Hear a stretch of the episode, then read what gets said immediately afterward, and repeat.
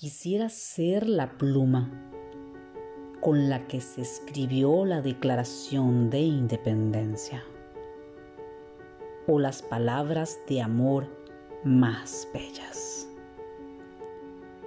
Puedo firmar la paz o la guerra,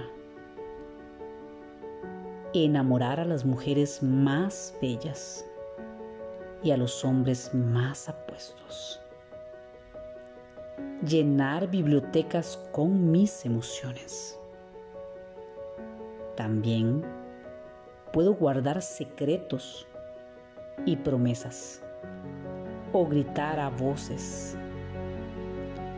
Puedo ser los números de tu vida y también las letras. Soy poderosa, pero si no logro persuadir, soy insignificante, porque las palabras las tienes tú. Ahora, ¿cómo quieres ser recordado?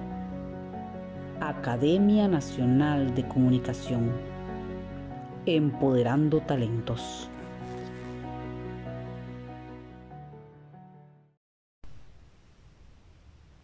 Clara no pudo notar cómo el abuelo aferraba el periódico con las manos y palidecía. Castillo se removió en la cama, lanzó una especie de gruñido seco como si un dolor agudo le punzase la herida. Balbuceó algunas palabras que la nieta no pudo entender y, al fin, arrojó el periódico lejos de sí con todas sus fuerzas. ¡Maldito chino! exclamó temblando. Las palabras del anciano sobresaltaron a Clara, que no esperaba oír su voz tan ronca ni tan agresiva.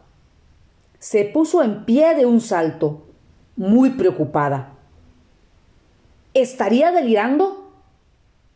¿Te encuentras bien? Le preguntó acercándose a la cama. Castillo la miró. ¿Qué podía responder a su nieta? Que el dolor más agudo, el peor, es el que quema el alma